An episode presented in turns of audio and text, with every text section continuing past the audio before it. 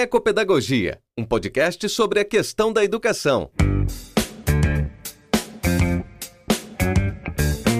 Olá, educadoras e educadores. Chega mais. Vamos bater um papo sobre educação? Esse é um lugar para práticas, pesquisas, experiências e vivências sobre educação crítica, libertadora e emancipatória, na escola, na universidade ou na educação popular.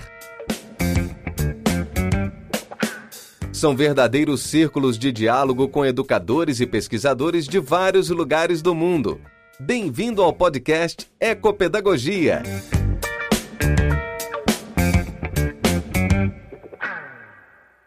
E agora também vai falar aqui para a gente é, sobre Paulo Freire em Metamorfose, uma leitura decolonial. É com você, professor.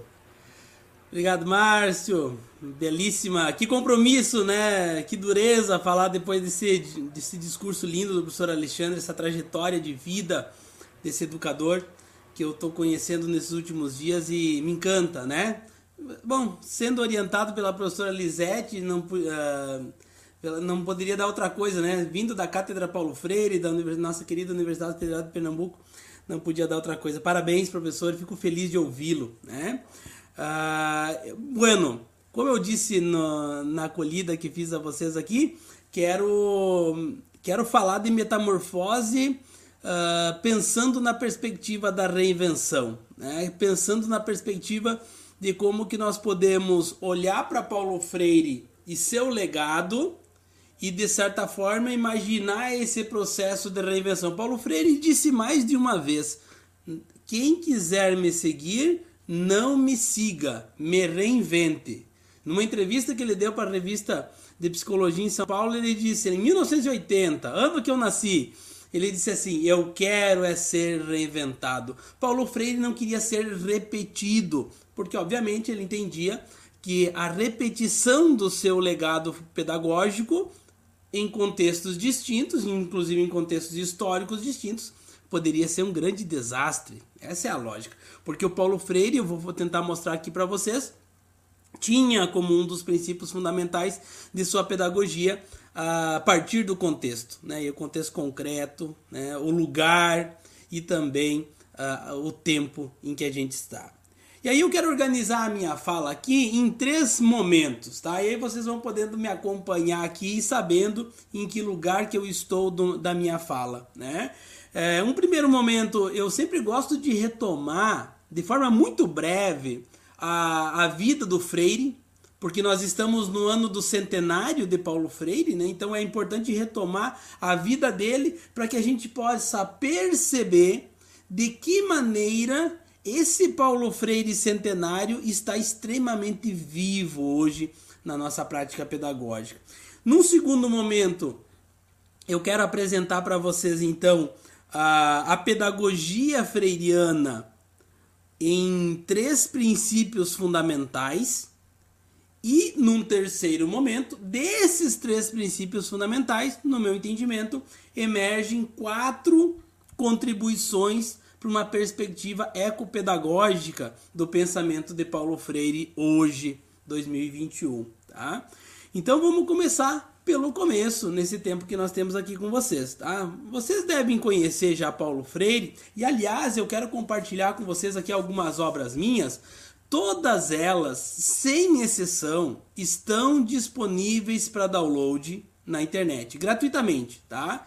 Mas, professor, eu gostaria de comprar o teu livro. Aí depois você vai lá na Amazon, bota meu nome tá lá também. Mas está disponível gratuitamente para download. Você entra no site da editora Livrologia, né, que é onde eu publico meus materiais, e você vai procurar e você vai encontrar. Tá? E nesse livro aqui, Paulo Freire, Método e Didática, tem um pouco da história do Paulo Freire. Nós, num, num dos capítulos a gente conta a história do Freire. Freire nasce em 1921, meus queridos, minhas queridas aqui, né? Nós estamos no Rio Grande do Norte, aqui no Nordeste brasileiro, né? É, um nordestino, como tantos outros brasileiros, como vocês, muitos de vocês que estão nos ouvindo aqui, no Recife.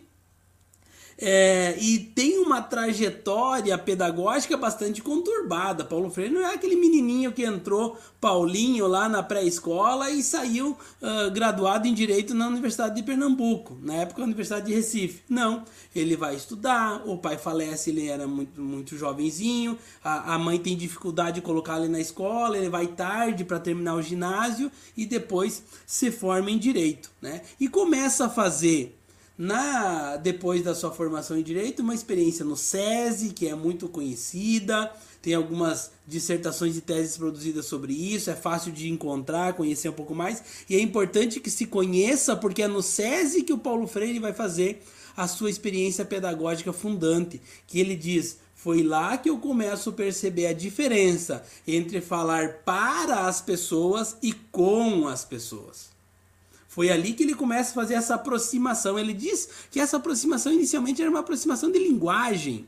Ele percebia que ele falava para os pais dos meninos que faziam curso no SESI e eles simplesmente não entendiam. Ou eles tinham uma concepção de que ele era o doutor que tinha que falar e os pais tinham que apenas escutar. Tá? E esse movimento ele é um movimento importante porque, de certa forma, depois o Paulo Freire vai transformar isso num princípio gnosiológico, como eu vou mostrar aqui para vocês.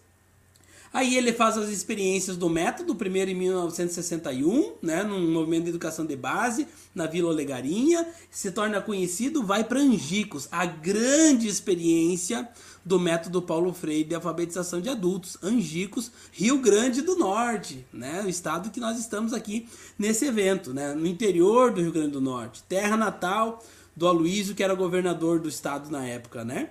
Nós estamos falando 1963, né? E sucesso de Angicos traz Paulo Freire, o, o, estava no final da formatura de Angicos o presidente do Brasil, o, o ministro da Educação, e eles, ao fazerem essa participação na 40 hora de Angicos, trazem Paulo Freire para trabalhar no Plano Nacional de Alfabetização no Ministério da Educação, início de 1964, janeiro de 64. Só que nós sabemos que em 64 nós temos aí o golpe militar, né? Final de março, início de abril de 64. E o Paulo Freire acaba sendo preso, né? É, entre, é, por duas vezes acaba sendo uh, investigado, né? E na segunda vez que ele foi dar depoimento, os amigos dele alertaram: olha, Paulo, é melhor você sair do país, porque o pessoal não vai ter você na terceira vez, você não vai sair de lá assim como você saiu agora.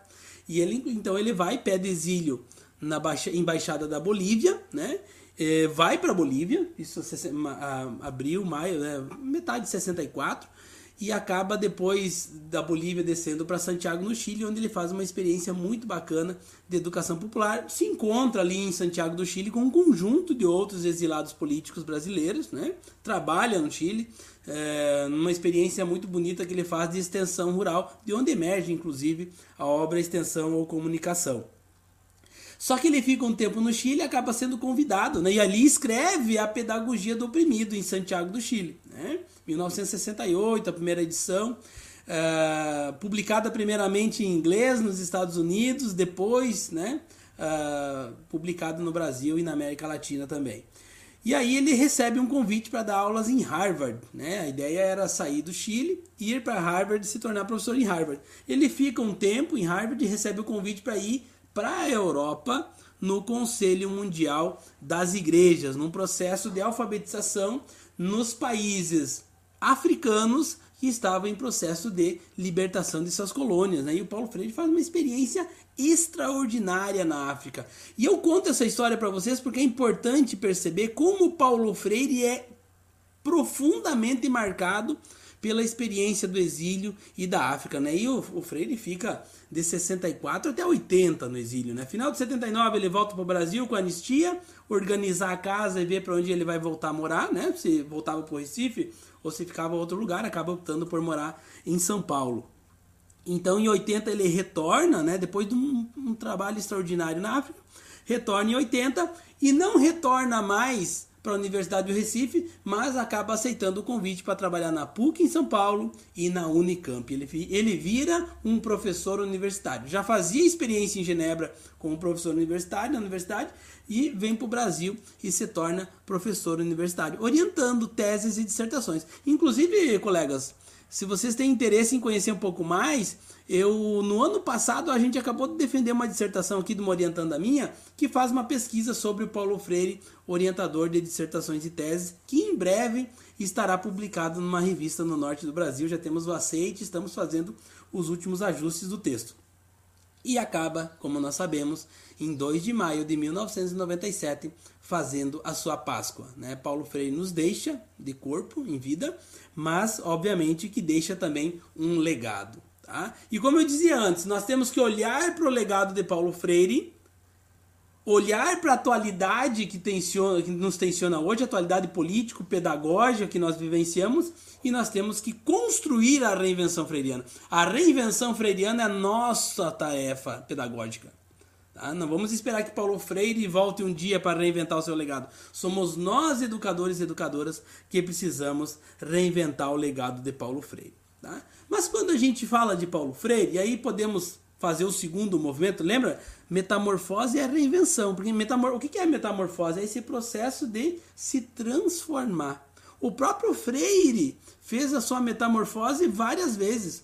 O Freire não se permitiu ser o mesmo sempre.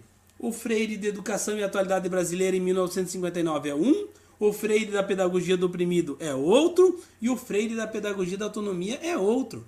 É o mesmo Freire de formas diferentes, onde ele vai incorporando e ressignificando sua compreensão de mundo, de ser humano, de educação. E quando a gente olha essas obras, né, no todo, a gente vê que tem coisas que permanecem e tem coisas que se transformam professor Alexandre já citava o professor Danilo Streck. O professor Danilo Streck tem um texto que ele diz que o freire, o primeiro freire é o freire da ideia de trânsito, né, que ele compreendia a sociedade em trânsito do rural para o urbano, né, do, da cidade, do campo para a cidade, da agricultura para industrialização, do analfabetismo para alfabetizados. Esse é o Paulo Freire, o primeiro Paulo Freire, podemos dizer assim. Já o Paulo Freire do exílio é o Paulo Freire materialista histórico dialético. Incorpora isso definitivamente, abandona a ideia de trânsito e acaba compreendendo a realidade como resultado não de um processo automático de mudança, mas de um processo onde o ser humano é sujeito dessa intervenção e dessa mudança, sujeito político dessa intervenção e dessa mudança. E no final nós já temos, como diz o Danilo, nós temos uma sinais de uma perspectiva da pedagogia da trama, da teia, da complexidade, né? Da, embasado, obviamente, nas leituras mais recentes do final dos anos 90, né? De Ilya Prigogine, Spencer, ah, a própria teoria da, da, da complexidade do Edgar Morin. Outro centenário, né? Que dia 8 de junho agora fez 100 anos e está vivo, ainda bem, né? Nesse sentido, conhecendo a história de Freire, podemos dar um passo a mais, podemos avançar aqui para um segundo momento, que é o momento que me parece mais importante. Que é o momento de perceber quais são, então, as bases, ou melhor dizendo, os três pilares da pedagogia freiriana. Existem diversos conceitos. Se a gente pegar o dicionário Paulo Freire, tem centenas de conceitos importantes lá. Mas tem três, na minha leitura, na leitura do Danilo, na leitura do professor Escoculha da Paraíba, na leitura do Ale, Alejandro Santos da Argentina, e me parece uma leitura muito importante, que é contexto, diálogo e politicidade. E eu quero dialogar com vocês sobre cada um desses três conceitos fundamentais da pedagogia de Freire. Primeiro, contexto. O Freire isso aqui é um princípio gnosiológico, tá? Vamos ver o que é esse palavrão? Significa o seguinte: a educação precisa partir do contexto dos educandos e dos educadores e educadoras. O que, que o professor Alexandre estava falando até agora para nós, senão de contexto dos meninos de rua? Por que, que aquilo é uma experiência pedagógica por excelência? Porque partia do contexto da meninada partia do contexto concreto, dessa situação limite que é viver na rua. Nesse princípio pedagógico fundamental, Paulo Freire é o educador que, uh, que estabeleceu o contexto como um princípio gnosiológico. O que é gnosiológico? Da, da capacidade de aprender. O Freire vai estabelecer isso como princípio no sentido que diz: quanto mais próximo estiver o sujeito do objeto do conhecimento, quanto mais contextualizado esse objeto estiver, mais fácil é aprender. Por isso que eu posso alfabetizar uh, uma pessoa com palavras fora do mundo dela, mas com as palavras do mundo dela fica mais fácil de aprender. Por isso que o primeiro passo do método lá em 63 era levantamento do universo vocabulário, era conversar com as pessoas, conhecer o contexto onde iria acontecer o processo de alfabetização. E, portanto, se estabelece aqui uma epistemologia popular, ou seja, há saberes no povo. Há saberes que não são saberes acadêmicos, há saberes que não são saberes eruditos, os saberes científicos, mas são saberes. Não significa que são ciência, não significa que ciência não é importante. Significa que existem outros saberes. E no diálogo desses saberes é que se conhece melhor a realidade. Porque a ciência me mostra a realidade, mas não me mostra a totalidade da realidade.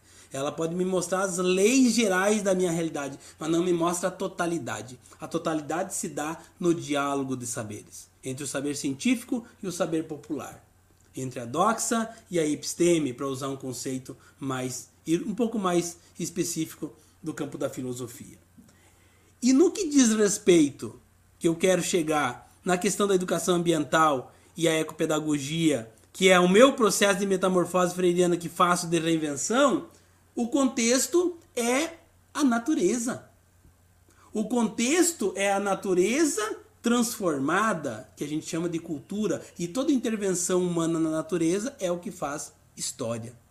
E o Freire, lá no começo do seu processo de alfabetização, já distinguia com os educandos e educandas o que era natureza, o que era cultura, para desmistificar a realidade.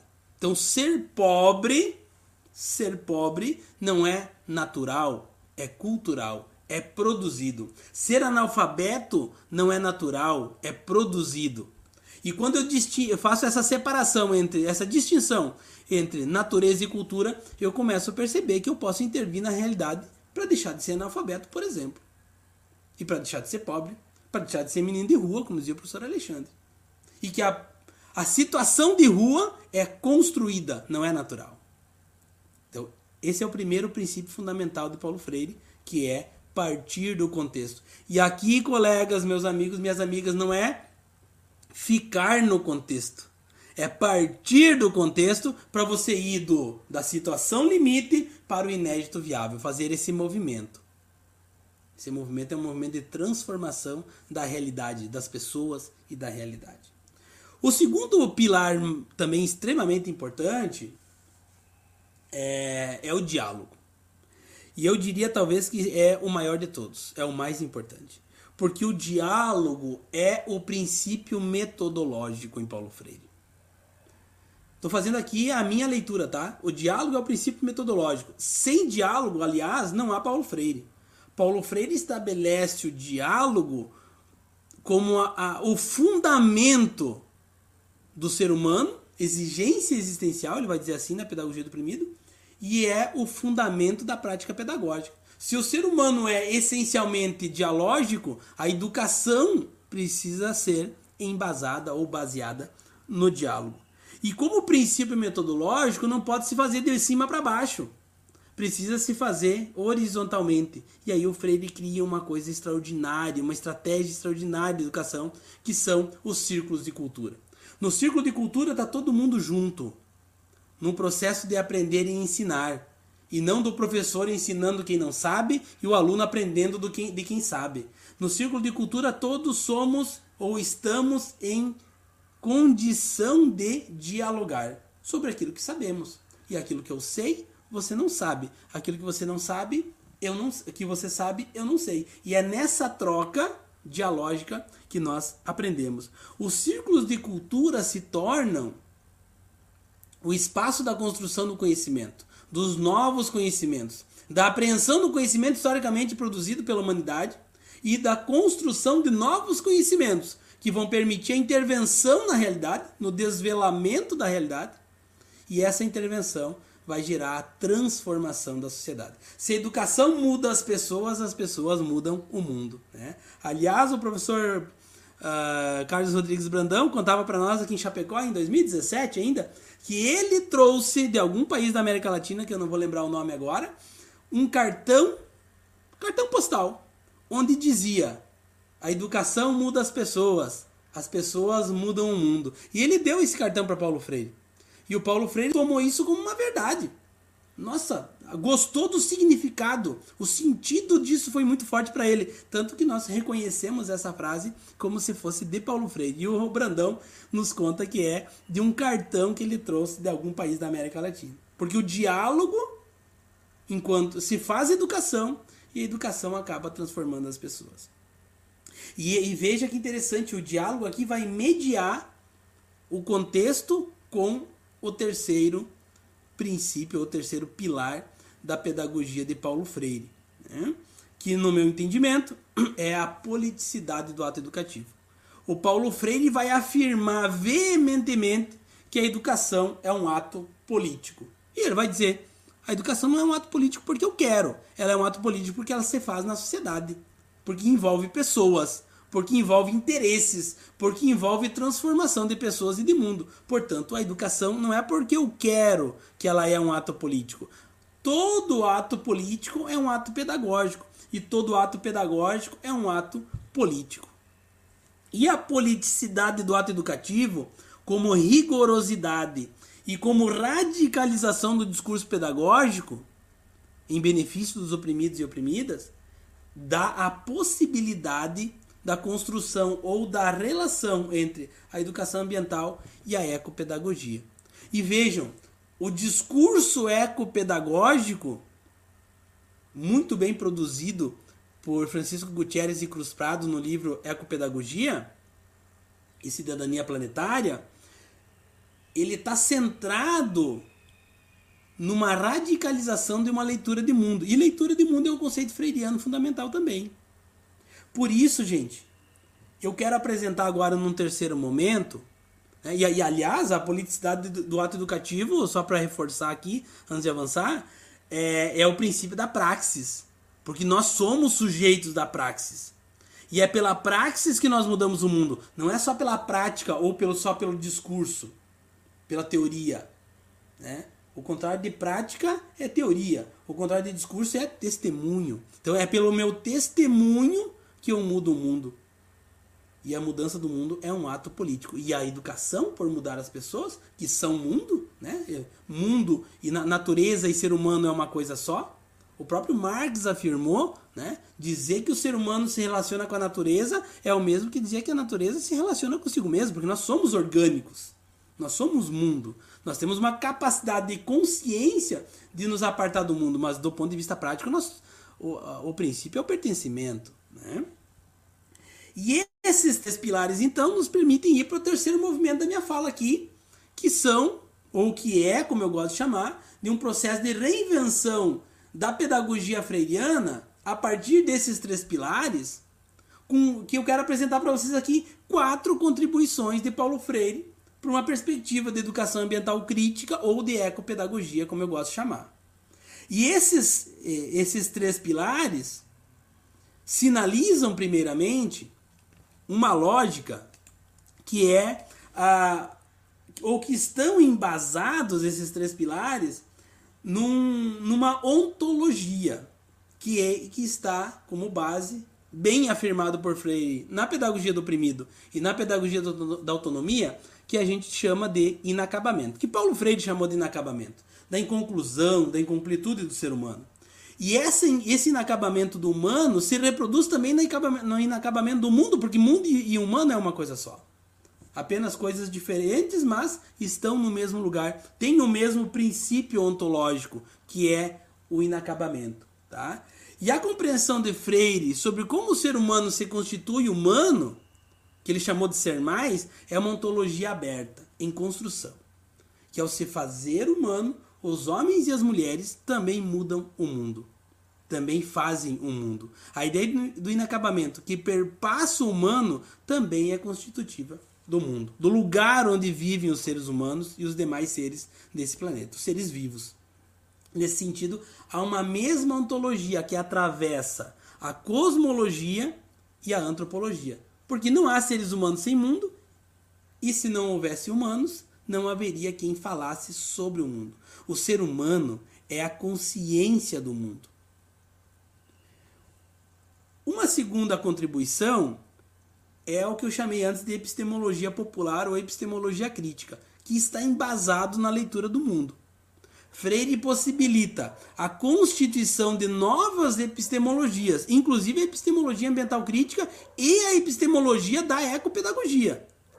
Ao falar que a leitura do mundo é uma tarefa gnoseológica, fruto da nossa curiosidade de conhecer a realidade, para compreender essa realidade no diálogo dos diferentes saberes, construindo leituras de mundo com bases novas, contextualizadas concretamente a partir do lugar de vivência dos sujeitos sociais envolvidos no processo político-pedagógico. A diferença é que esses novos conhecimentos construídos têm a função de problematizar e transformar a realidade. É um saber da praxis que não se esgota na explicação do mundo, mas avança para a mudança e a transformação do mundo. Então, em Freire, nós não conhecemos para saber, nós conhecemos para transformar. Por isso que é uma epistemologia crítica, por isso que é uma epistemologia da praxis. A dimensão dos círculos de cultura também, dialogicamente, né? O diálogo com o método é para descobrir o lugar que estamos inseridos. A postura horizontal dos educadores com os educandos e o conteúdo concreto da realidade do mundo imediata como tema dos encontros, como tema gerador dos encontros. São as marcas registradas do círculo de cultura freiriano. Isso aporta para uma educação ambiental crítica e para uma ecopedagogia que fomenta a compreensão do ser humano interdependente e pertencente ao meio ambiente que vive, problematizando a realidade e agindo em vista da criação de alternativas sustentáveis para a manutenção de todas as formas de vida do planeta e da transformação dessa realidade. E por fim, a dimensão da praxis política que eu falava antes. O Freire buscando e rebuscando o que está presente no prefácio da Pedagogia do Oprimido, que é aprender a dizer a palavra, isso torna-se uma praxis. Pronunciar o mundo é o mesmo que transformar o mundo. São aspectos centrais dessa pedagogia freiriana e que se tornam diretrizes importantes para uma visão crítica sobre os aspectos socioambientais e ecopedagógicos, tornando a educação ambiental e a ecopedagogia mais política do que já é, ou deveria ser, contra a postulada neutralidade do atual modelo de produção e consumo, que são insustentáveis, que implicam uma compreensão de realidade e de ser humano dialética e complexa inacabada, como resultado da ação humana e articulada com uma finalidade sociopolítica em vista da justiça ambiental que inclua todas as formas de vida. Nesse movimento, a gente vai compreendendo melhor quais são as contribuições de Freire para a pedagogia e para a educação e podendo criativamente e criticamente reinventar o processo pedagógico freiriano, criando a partir dos nossos lugares de vivência, a partir das nossas pesquisas, independente das diferenças. Veja, o professor Alexandre falava de meninos de rua, eu estou falando de questões ecoambientais, ecopedagógicas.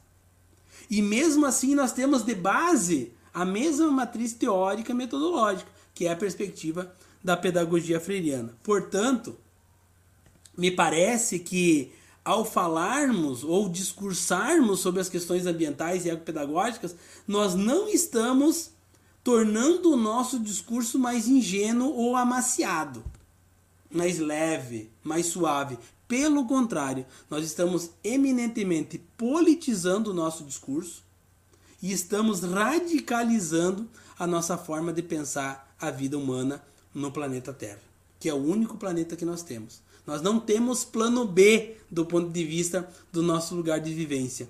Nós não temos outra alternativa a não ser mudar a maneira como nós nos relacionamos conosco mesmo, como nós nos relacionamos com o nosso planeta, das formas como nós estamos colocando em risco a vida humana e a vida de todos os outros animais e todos os outros seres vivos, porque dentro da perspectiva do ecossistema, toda a vida importa.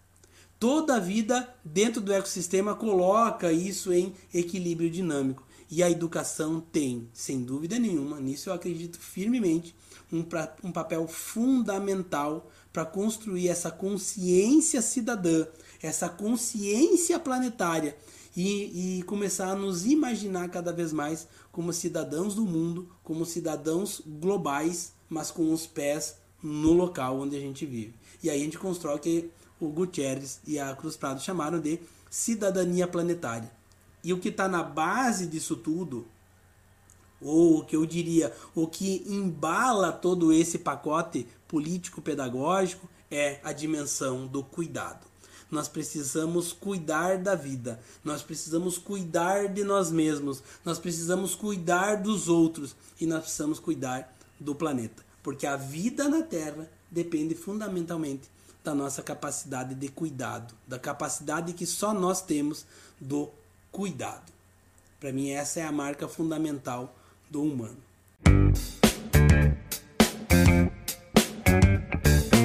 Você acabou de ouvir mais um podcast Ecopedagogia.